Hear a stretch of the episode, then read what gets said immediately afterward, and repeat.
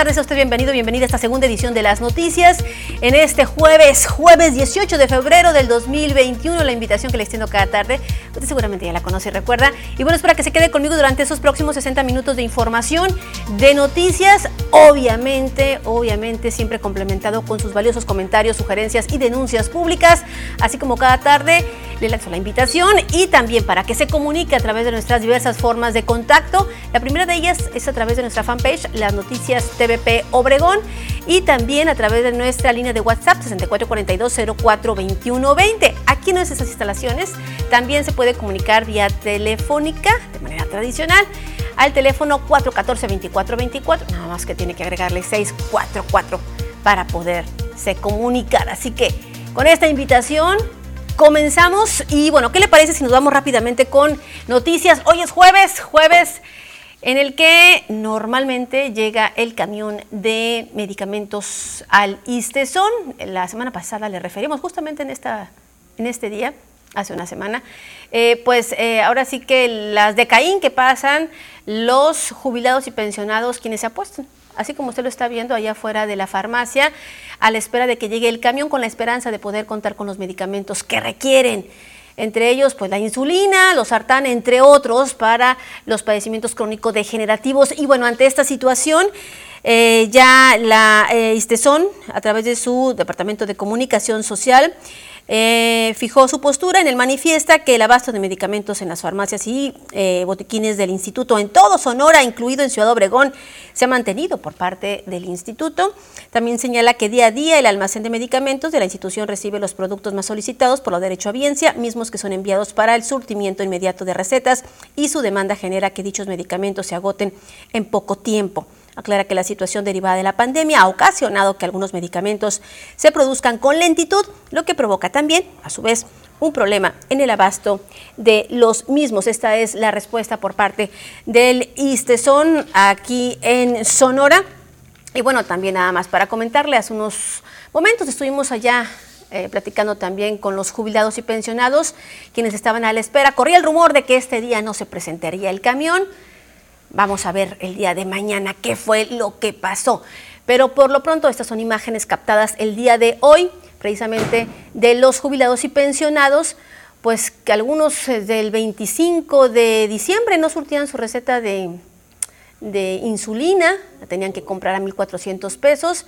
Así que bueno, esto fue parte de, también del Via Crucis, no el de Semana Santa, sino el que ellos llevan recorriendo ya desde hace varios meses en busca del medicamento con el cual controlar sus enfermedades. Eso sí señalaban, los descuentos puntualito, puntualito llegan.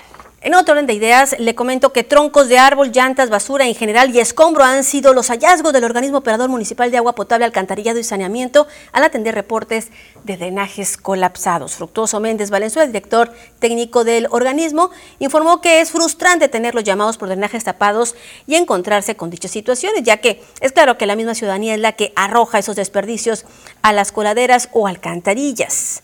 El funcionario dio a conocer que los equipos Aquatech son los que eh, se encargan de realizar el desasolve de drenaje y si ya se encuentra operando, sin embargo, urgió a que se tomen las medidas correspondientes para poder aumentar el número de unidades. Escuchemos parte de lo que dijo Fructuoso Méndez Valenzuela. que yo todo el tiempo he insistido, pues, que al menos nos ayuden pues, con ese tipo de cosas que no arrojen. Eh, hemos encontrado costales amarrados con escombro adentro de los pozos también. La gente que está construyendo, está remodelando una casita o cualquier detalle, por no ir a tirar en su carro el escombro, voltea para todos lados y pues, que se descuide ahí tiran pues. Okay. Es lo que más me agüita, es lo que más me agüita pues la verdad pues. estamos jugando al gato y al ratón pues no con ese tipo de cosas pues. Bueno, también hay que reconocer ya, eh, ahora sí que la vida útil de la mayoría precisamente de lo que viene siendo la infraestructura sanitaria, que también ha sido un problema que aquí se ha sido reconocido por parte de las autoridades, aunado a este problema que lamentablemente, lamentablemente se sigue presentando, el tirar eh, los escombros, la basura, hasta colchones han encontrado precisamente en lugares eh, donde suele eh, presentarse estos problemas. Vamos a otro orden de ideas y bueno, le comento que eh, tras el aparatoso choque de la Marina por la calle Coahuila, esto con civiles, ya eh, se tomaron cartas en el asunto. El Escuadrón Vial Independiente decidió poner topes en el crucero, dijeron esto, para que no se vuelva a presentar.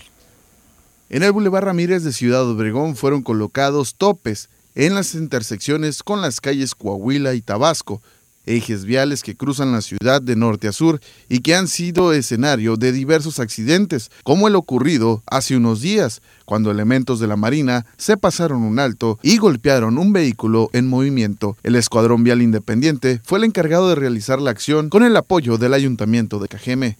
Buscamos la manera para hacer las cosas, pero para bien de la ciudadanía, ya para evitar accidentes. Y pues ayer hicimos la tarea esa de poner reductores de, velocidad, ya que ha habido muchos accidentes en ese sector, que es la Coahuila y la Tabasco por el Boulevard Ramírez. Eh, yo le agradezco el apoyo que me dio Vialidad Urbana, Educación Municipal y el Escuadrón Vial Independiente para realizar esos trabajos que era muy necesario. Toda la gente estuvo de acuerdo. La mayoría, alguna gente, pues ya ves que critican los trabajos que hace uno, pero no saben el trabajo que hicimos para evitar esos accidentes. Por el momento no se ha dado a conocer sobre la condición médica de los elementos de la Marina lesionados, pero se informa que aún siguen recibiendo atención médica en un hospital de la ciudad. Con imágenes y edición de Jesús Gastelum, para las noticias, Joaquín Galás. Y mira, le comento que a diferencia de Hermosillo, donde ayer se registraron mm, varios paros, paros eh, ahora sí que laborales, esto en la planta Ford, debido a la falta de gas natural, tras dejar de surtir Texas este invaluable insumo. Aquí en Cajeme, el presidente de Canacintra informó que hasta este momento está todo en normalidad. Hasta ahorita no, el, consumo de gas que se está eh, requiriendo aquí en la región eh, no tiene problema de surtimiento, aunque sí están pidiendo que se optimice lo máximo posible, dada el anuncio del Estado de Texas, ¿no?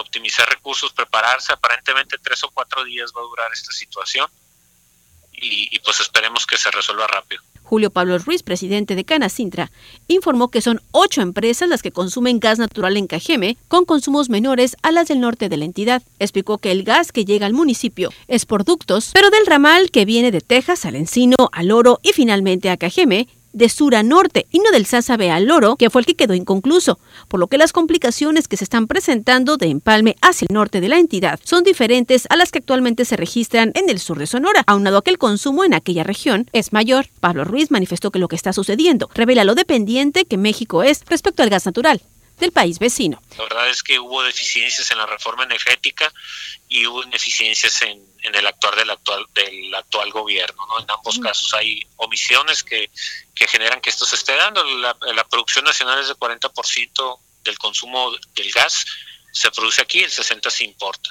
Y no hay en el gobierno actual eh, una meta clara para que eso suba.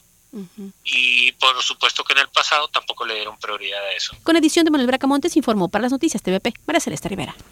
Bueno, pues ahí lo tiene, dos empresas fueron las que pararon, las dos de Ford, en este paro laboral el día de ayer. Hoy se esperaba que las tres, los tres turnos de estas empresas eh, de automóviles pues pudieran ya funcionar normalmente y al respecto Index señaló pues que la afectación no había sido en demasía, sin embargo pues estas son cuestiones y consecuencias de lo que sucede allá con las terribles nevadas en Texas.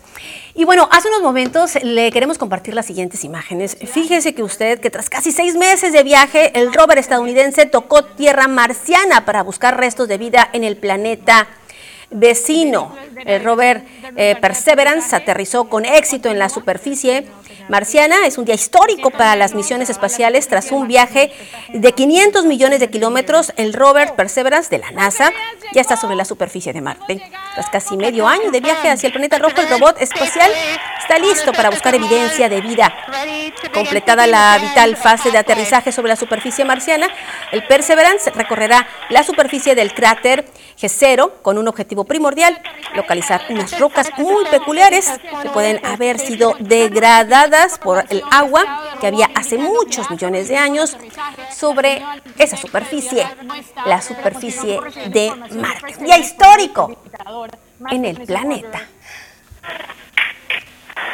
El director confirmado, lo mismo que acabamos de escuchar, que hemos llegado a la superficie. Día histórico, y bueno, ahí están festejando precisamente este aterrizaje en Marte. Obviamente vamos a estar pendientes, eh, como todos los medios en el mundo, de los hallazgos que se susciten en Marte. Momento de hacer la primera pausa, regresando, ya tenemos más.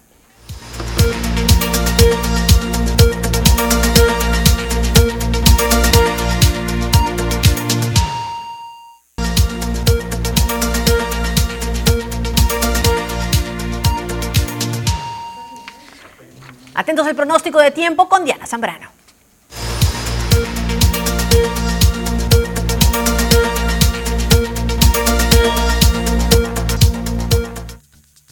Hola, ¿qué tal y buenas tardes? Bienvenidos aquí al reporte meteorológico. Qué gusto acompañarlos en esta tarde. Comenzamos con el mapa nacional para conocer las temperaturas actuales en algunos puntos importantes del país, comenzando por la frontera en Tijuana, actualmente con un cielo totalmente despejado y 20 grados. Al igual que La Paz el día de hoy, ya Guadalajara 25, Acapulco soleado y para finalizar más al sur con Mérida, actualmente con 36 grados. Nos vamos a conocer las temperaturas actuales para nuestro estado Sonora, las cuales varían entre los 23 y los 25 grados y que nos esperan los próximos días, comenzando en el sector de Navojoa, actualmente con un cielo totalmente despejado. Se mantiene para los próximos días las máximas que van a variar entre los 29 y los 33 grados y las mínimas que se prevén entre 8 y 12 grados para el sector de Navojoa. Ya para Ciudad Obregón, actualmente con 25 grados, mañana la máxima incrementa hasta llegar los 30 grados. Se mantiene para el día sábado, el domingo se mantiene parcialmente nublado. Las mínimas que se prevén entre 9 y 10 grados para el sector de Ciudad Obregón. Ya para Guaymas, un día agradable con 23 grados, muy soleado y se mantiene para el día de mañana. Las máximas que van a variar entre los 23 y los 27 grados y las mínimas que se prevén de entre 10 y 14 grados para el sector de Guaymas. Más al norte, en Hermosillo, la capital, actualmente con 24 grados. Un día muy soleado, al igual que el resto del fin de semana. Las máximas que van a variar entre los 30 y los 32 grados y las mínimas que se prevén entre 6 y 11 grados para el sector de la capital. Respecto a la fase lunar, nos mantenemos aún en luna nueva. La salida de la luna a las 11 horas con 2 minutos. La puesta de la luna a las 0 horas con 34 minutos. La salida del sol a las 6 de la mañana con 54 minutos. Y ya para finalizar, la puesta del sol a las 18 horas con 13 minutos. Hasta aquí reporte meteorológico. Espero que tengan una excelente tarde.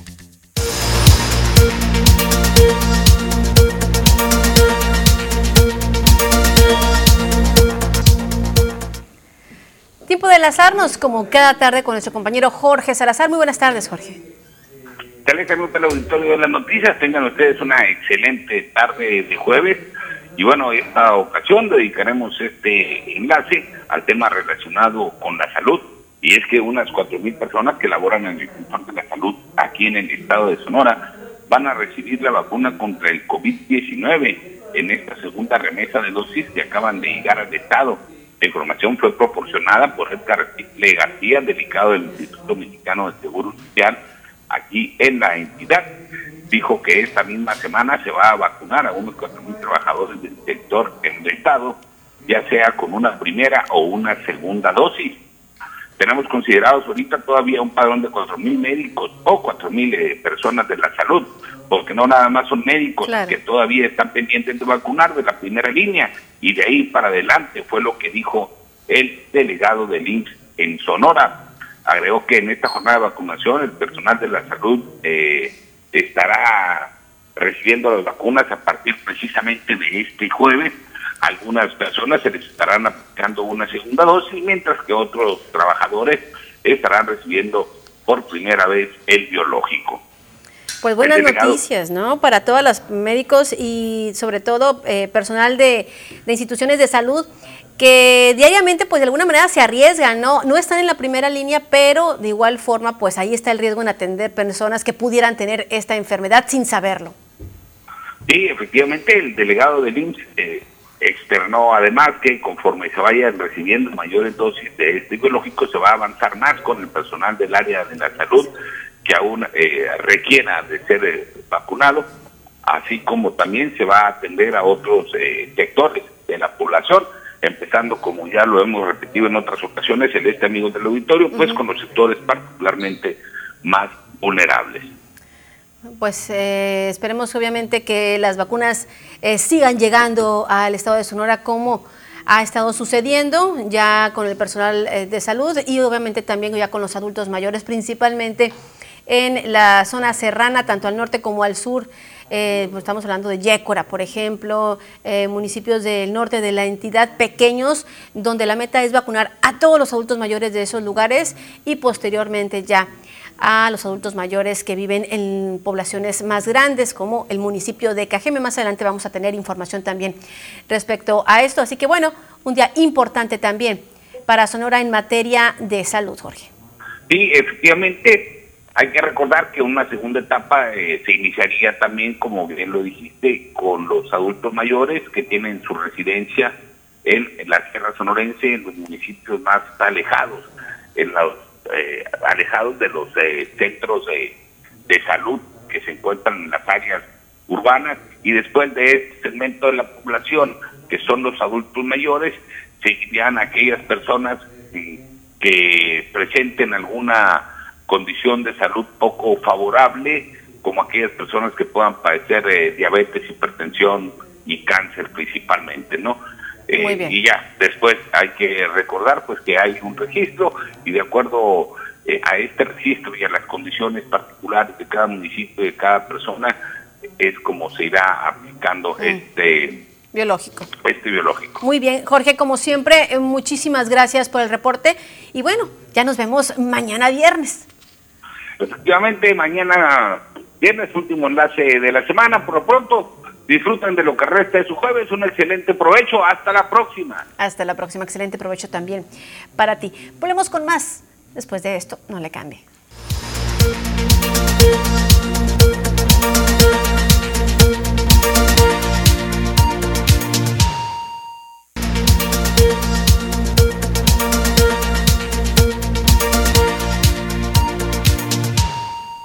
Continuamos con más información. Gracias, muchísimas gracias por estar muy pendiente aquí de las noticias. Y bueno, son muchos los mensajes los que han llegado precisamente en esta emisión. Mucha participación se tiene. Eh, nos comentan, bueno, quiero felicitar a mi nieto, ya el Alonso Bernal. Hoy cumple ocho añotes de parte de su abuelito Palillo Bernal una felicitación muy grande, muy grande. Nos unimos a esta celebración. También eh, dice, nos reportan eh, eh, permíteme un momento, nos reportan a un empresario, dice, por la calle Tabasco y 300, dice, hay un negocio de mariscos, dice, eh, tapan la visibilidad del letrero que tienen, son unas cartulinas gigantes con los precios, dice, hay que tener mucho cuidado, no hay semáforo para los que vienen de sur a norte, por lo que obstruye la visibilidad. Hace días justamente ahí atropellaron a una señora con resultados fatales. Que pongan orden ahí. Gracias, muchísimas gracias por su comentario. Vamos a ver eh, con las autoridades correspondientes de darle seguimiento a esto. También eh, se extravió una credencial de lector a nombre de Jesús Caro Macías. Dice si lo pueden anunciar. Bueno, allí está. Eh, también dice que importante saber lo que pasa en otros planetas. Estaría al pendiente de todos los reportes de esta nave espacial y saber si hay vida en Marte. Gracias, Jesús Antonio López Santos de la Colonia Pioneros de Cajeme. Realmente es fascinante todo lo que está eh, aconteciendo en torno a este suceso. Es un suceso histórico. Eh, también bien por los topes del Boulevard Ramírez, pero por favor, dice, píntenlos para que se vean. Es parte de los comentarios. Eh, con tanto tope parece que estamos en un rancho, no en una ciudad moderna. Nos falta mucha cultura vial. Totalmente de acuerdo en cuanto a la cultura vial. Realmente es muy triste. No, no la tenemos o mucha gente no la tiene. También dice, desde el 19 de enero pagué mis placas en OXO y aún no me llega a casa la documentación. Gracias Martín. Eh, eh, si usted paga en OXO, nos han informado, eh, a usted se le da un recibo ahí mismo ese es el documento con el que usted eh, ya se avala de que usted pagó sus placas. Ahora debe checar ya su estatus dentro de la página de hacienda.gov.mx para ver si ya parece que ya lo pagó. Eso es importante que usted lo tenga en cuenta. Ahí le aparece el número de rastreo en el recibo y con eso usted puede precisamente eh, pues checar ahí en la página de internet. Eh, también aviso que tengo un televisor de regalo para el asilo. Eh, no se han comunicado. Gracias, muchísimas gracias. Seguramente se van a comunicar, así que todavía tenemos tiempo de aquí al próximo jueves. Esos son los días que nos hemos dado precisamente en esta ampliación de la campaña Regalo de Amor. Más adelante le vamos a tener datos. También eh, eh, dice desde el 15 de febrero sigue el drenaje colapsado al tope es en la calle Margaritas entre Algodón y Jazmín, esto en la colonia Machi López. Parte de los mensajes, muchísimas gracias. Y bueno, la invitación ahí está para que se comunique a través de nuestro niño de WhatsApp 644204-2120. Y buenas noticias para todas las personas que están esperando con ansias la apertura del cruce fronterizo allá en Nogales y es que se espera, podría darse este próximo fin de semana. Las autoridades de México y Estados Unidos continuarán con el cierre de la frontera entre ambos países hasta el próximo 21 de febrero, debido a que varias entidades permanecen en el color naranja del semáforo epidemiológico. Debido a la propagación del coronavirus COVID-19 a nivel mundial, la frontera entre ambos países ha permanecido cerrada de manera continua durante aproximadamente 11 meses. De acuerdo a la Secretaría de Relaciones Exteriores, las restricciones se mantendrán en los mismos términos en que se han desarrollado desde su implementación el 21 de marzo de 2020, permitiendo únicamente los viajes esenciales. Cabe recordar que dentro de los viajes que están permitidos se encuentran aquellos relacionados con el cruce de la frontera para recibir atención médica, acudir a una institución educativa, trabajo y comercio, entre otros. La última información proporcionada por la Cancillería mexicana establece que la frontera permanecerá cerrada hasta las 23.59 horas del próximo domingo 21 de febrero. Para las noticias, Jorge Salazar. Así las cosas. Y bueno, en la numeralia que le damos a conocer diariamente en torno a los casos COVID, le informo, hasta el momento se han confirmado en nuestro país 2.013.563 casos, eh, sospechosos 435.310, fallecimientos 177.061, mientras que la cifra esperanzadora es que 1.571.071 ciudadanos han, eh, ahora sí que han superado esta enfermedad. Ayer se dio a conocer que eh, se reportaron 104.666 eh, dosis aplicadas de la vacuna contra COVID-19.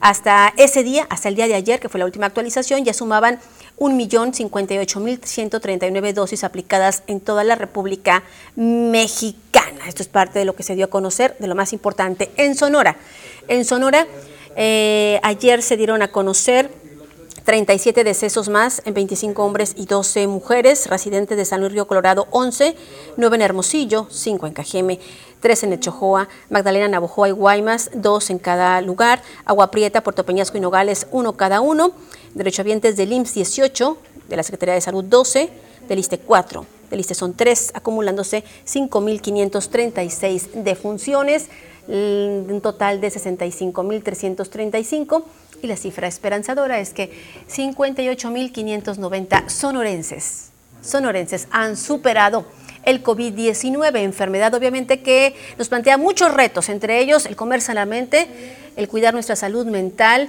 y también la 3 de 3, también en materia de salud, mantener una sana distancia, el uso obligatorio de cubrebocas, eso es fundamental y lavarse las manos continuamente o en su defecto usar gel antibacterial. Eso desde chiquitos lo tenemos ya que inculcar en nuestros hijos a fin de no darle oportunidad al virus del COVID que continúa en una transmisión comunitaria de infectarnos y con ello llevar el virus a nuestras familias. Momento nuevamente de hacer una breve pausa. Regresando, le tengo más.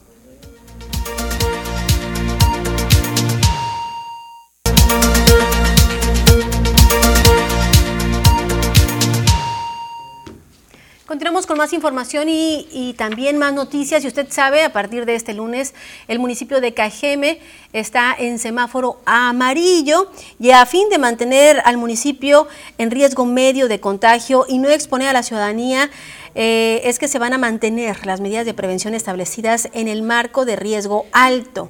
Es decir, cuando estaba en código naranja, durante el periodo del semáforo amarillo establecido por el semáforo epidemiológico nacional. Así lo dio a conocer el alcalde Sergio Pablo Mariscal. Perdón, eh, así lo dio a conocer el alcalde, sí, en una carta dirigida al secretario de Salud en Sonora.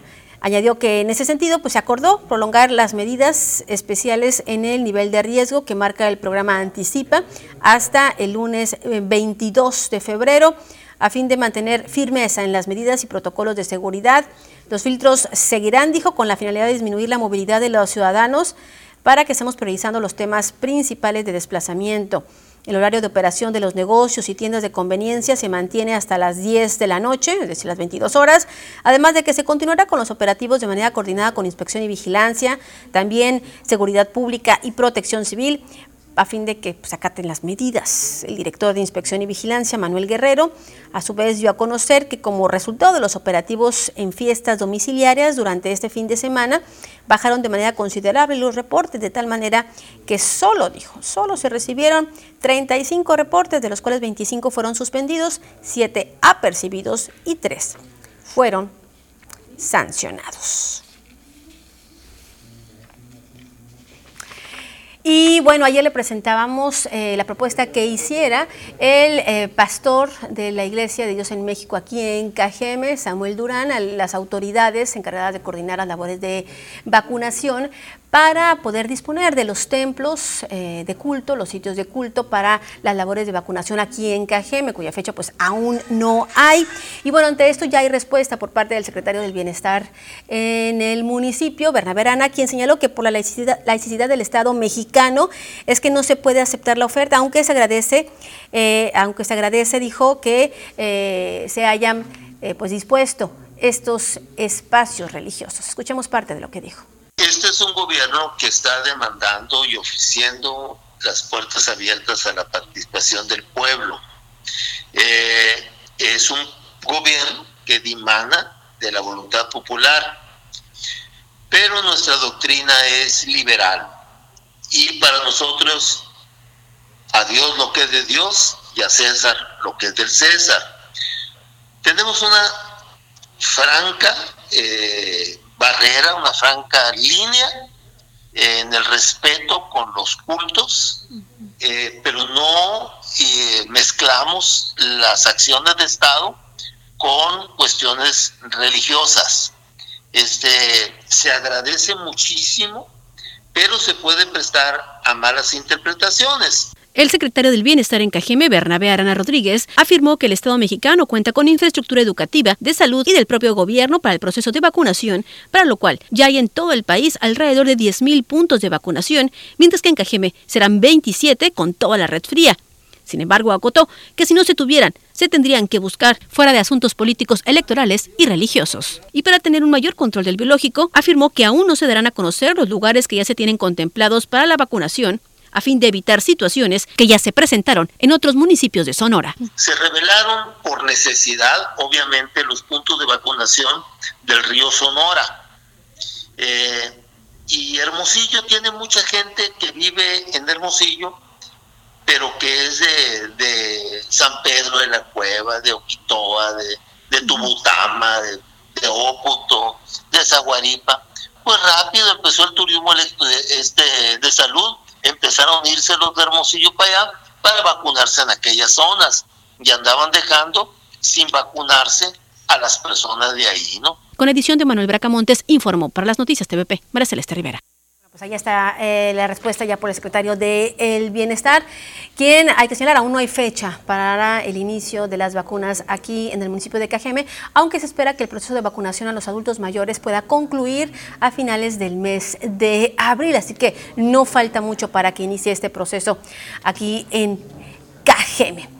Y bueno, también ayer le dábamos a conocer acerca de los trabajos por parte de los colectivos, eh, el hallazgo de varios cuerpos aquí por la calzada Villanueva al sur. Y sobre esto ya eh, la Fiscalía de Justicia en Sonora envió un comunicado que señalaba que tras eh, este hallazgo de cuerpos en un predio ya eh, procesa el sitio donde se realizó esta situación. Fueron dos cuerpos de hombres y cuatro osamentas las que se localizaron al final del día de ayer. Eh, mediante un comunicado se dio a conocer que la diligencia fue organizada por la Comisión Nacional y Estatal de Búsqueda, participando además eh, las rastreadoras de Ciudad Obregón, colectivos de Cajeme y personal de los tres órdenes de gobierno para brindar seguridad perimetral. También agentes ministeriales y periciales. De igual forma, apoyaron elementos de la Secretaría de Marina, de la Defensa Nacional, de la Guardia Nacional, Protección Civil, Policía Científica Federal y Municipal. Ayer le recordábamos alrededor de las 9.20 horas cuando se recibió un reporte eh, de, esta situación y bueno, el comunicado señala que fue eh, a las 9 de la mañana más o menos, 9.20, cuando eh, esta situación derivó de un reporte eh, atendido en el C51 de que en un predio ubicado en la calzada Francisco Villanueva, frente al Panteón del Carmen, en el ejido Centauro del Norte, se realizó el hallazgo de cuatro fosas que al parecer contenían restos óseos, por lo que servicios periciales se abocó a ellos encontrando dos cuerpos masculinos no identificados y cuatro osamentas que fueron recuperadas de las fosas las cuales serán trasladadas al laboratorio de inteligencia, estamos hablando de las osamentas y los cuerpos, para realizar las pruebas de comparativa genética y determinar finalmente su identidad. Hoy los trabajos, hay que señalarlo, continuaron en ese mismo lugar por parte tanto de la Comisión Nacional y Estatal como los colectivos. Así que obviamente vamos a tener eh, pues mucha ah, atención en este tema ya estuvimos ah, precisamente tratando de comunicarnos a ver si habían encontrado un hallazgo. Obviamente si hay algo se lo vamos a dar a conocer durante el transcurso de este espacio de noticias. Ayer también le adelantábamos parte del hallazgo que realizó la Sedena, un plantío de tres hectáreas de marihuana. Aquí le tenemos la información completa con nuestro compañero Joaquín Galás. Nos encontramos en la comunidad de San Antonio López, en el municipio de Álamos, donde el ejército mexicano encontró un plantío de marihuana de poco más de 3 hectáreas. Aquí la información. Con un riego tecnificado y a orillas del río Mayo, en el municipio de Álamos, fue encontrado un predio con cinco plantíos de marihuana. El 60 Batallón de Infantería en la cuarta zona militar del ejército mexicano dio con este lugar a través de un recorrido terrestre en la zona que busca detectar este tipo de siembras y con ello combatir el consumo de nervantes. La ranchería San Antonio de los López se ubica a 55 kilómetros de la cabecera municipal de Álamos. Se encuentra justo en el otro margen del río Mayo, desde donde se especula se vigila la zona por halcones, por lo que más de 60 elementos se hicieron presentes. Está llevando a cabo lo que es la incineración, el último paso en lo que es la erradicación de la marihuana. Recuerden que la Secretaría de Defensa Nacional cada día con cada soldado, trabaja por cada mexicano. La destrucción de las poco más de tres hectáreas tomó cerca de 24 horas. El predio en tres de sus cinco sembradíos estaba a un mes aproximadamente para que iniciara a cosecharse y con su destrucción suman seis hectáreas en lo que va del año. Estas acciones están enmarcadas en el Plan de Paz y Seguridad 2018-2024 y se ratifica el trabajo de la Sedena en el sur de Sonora para seguir peinando la zona con el apoyo de tecnología como drones de reconocimiento.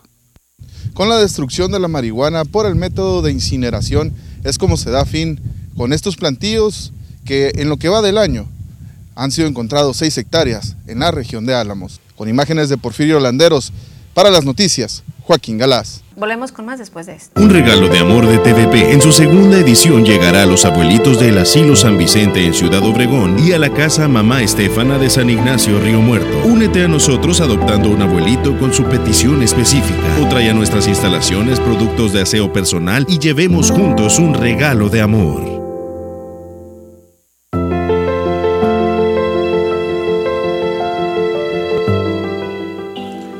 Yo me llamo Alberto Rey Márquez pero me dicen Beto. Como vivía debajo de un árbol, ah bueno, los vecinos me, quisieron traer aquí mejor.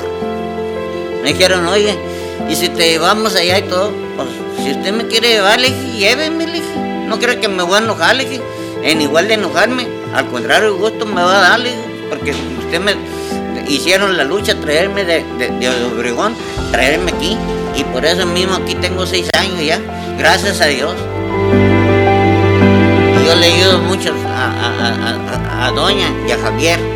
En la mañana me levanto, le caen muchas hojas ahí de, del, árbol. Ah, bueno, yo las junto todas, le dejo limpiecito todo. Y luego también, aquí, le lavo los trastes yo. Los lavo en la mañana, en la mediodía y en la tarde. Limpiecitos, que estén limpiecitos para la mediodía. Y, lo, de la mediodía, que estén limpiecitos para la tarde. Cuando nos dan de cena, es que nos dan café con, le café con leche, con pan. que me trajeron unos zapatos. Unos zapatos del número 10. Y estos son, esto, me lo regaló doña. Son, son como del 11. Y del 10. Ah, bueno, para andar con ellos. Sí, así pues nomás, nomás meter el pie y ya.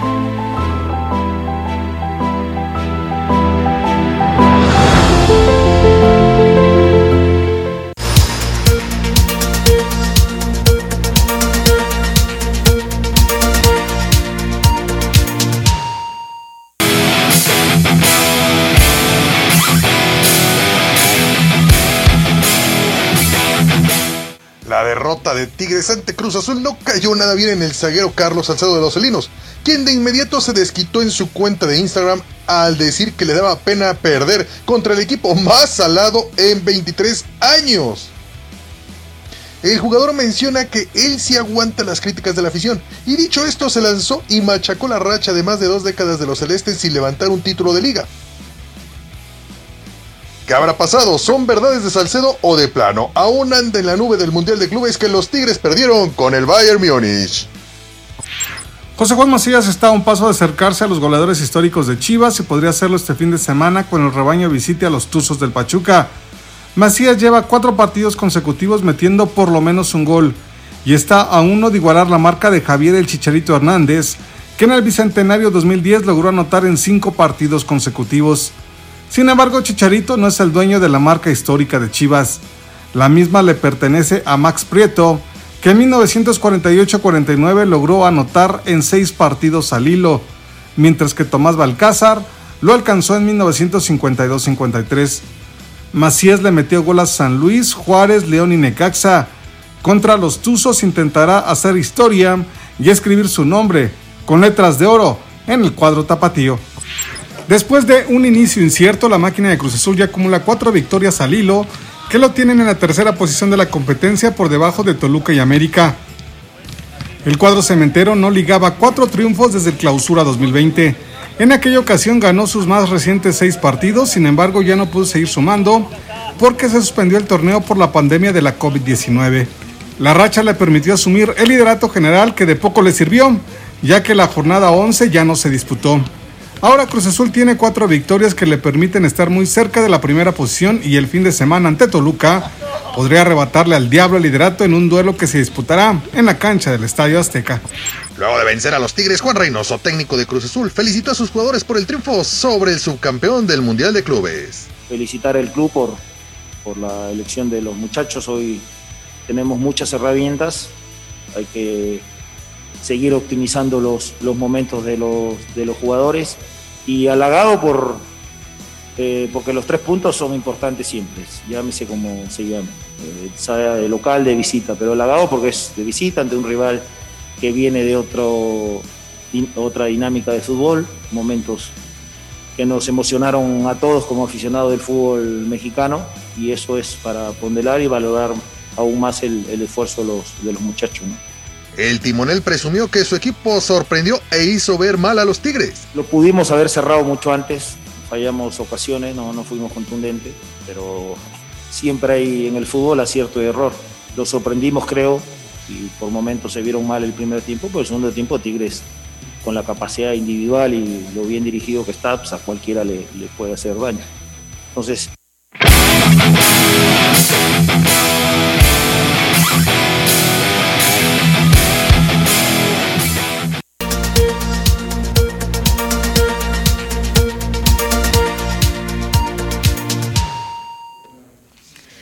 No cesa la violencia aquí en el municipio de Cajeme que continúa sumando cada día a más personas muertas. Durante las últimas horas se registró el asesinato de una persona y el hallazgo de una hielera con restos humanos. El primer hecho se suscitó en el sector conocido como las Granjas Micas, al oriente de Ciudad Obregón. Ahí fue asesinada una persona, un hombre de entre los 30 y 35 años de edad, cuya identidad no ha sido eh, no ha sido posible ser identificada.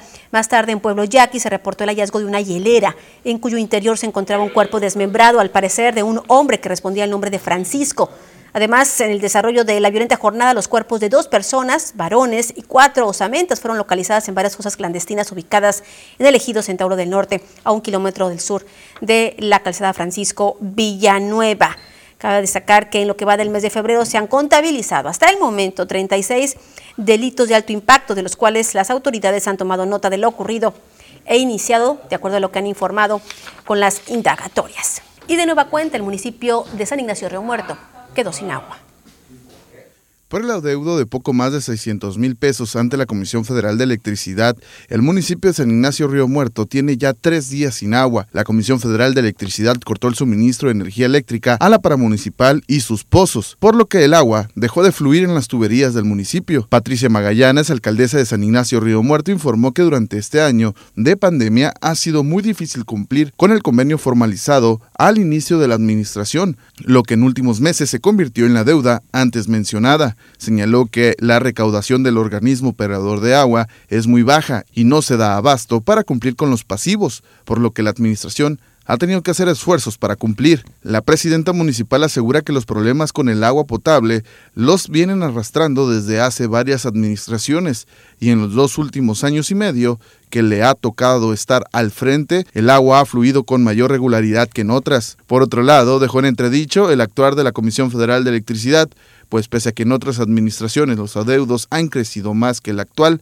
fue en diciembre pasado cuando se inició una demanda comercial en contra del ayuntamiento por parte de la paraestatal. Con imágenes y edición de Jesús Gastelum, para las noticias Joaquín Galás. Y mire, si siempre ha tenido el interés de aprender lengua yaqui, esa es su oportunidad. Ante el problema que representa la pérdida de una lengua al desaparecer con ella, costumbres, tradiciones y una forma de ver el mundo que solo mediante la oralidad puede darse, a las situaciones que en ocasiones se enfrentan integrantes de los pueblos étnicos monolingües para ser atendidos correctamente al salir de sus comunidades por problemas de salud o de otra índole, debido a que no entienden su lengua. A partir del 2 de marzo iniciará la segunda edición del programa de aprendizaje de lengua yaqui en el Yojuara o lugar de encanto en Cocorit, en coordinación con la Dirección General de Culturas Populares indígenas y urbanas Unidad Sur de Sonora. Recomendamos que al menos pues los funcionarios, las personas que están relacionadas con la educación, con la salud, o sea, con los servicios básicos, pues sí tengamos esa atención de, incluir a las personas que tienen una, una lengua distinta a la de nosotros, eh, eh, porque pues eh, ellos también no tienen ese derecho a acceder a los, a los servicios.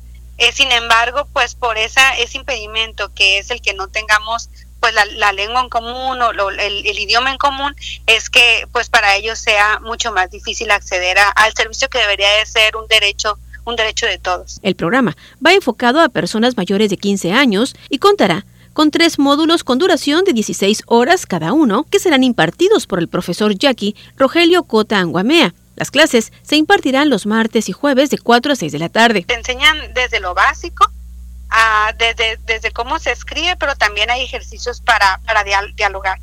Pero pues, inicialmente pues se comienza con la escritura y pues con las eh, con los pronombres, eh, con los verbos más comunes, con, la, con los, eh, las palabras pues de uso común. El costo completo del taller es de 1.500 pesos y 600 de cada módulo. Si usted desea aprender la lengua yaqui, puede comunicarse al teléfono 644 193-1409 o a través de las redes sociales Yojuara Cocorit. Con edición de Manuel Bracamontes informó para las noticias TVP María Celeste Rivera. Y con esta información llegamos al término de esta segunda edición de las noticias. A usted lo espero mañana viernes en punto de las 2 de la tarde para seguirle informando. Hasta entonces y por favor, cuídese mucho.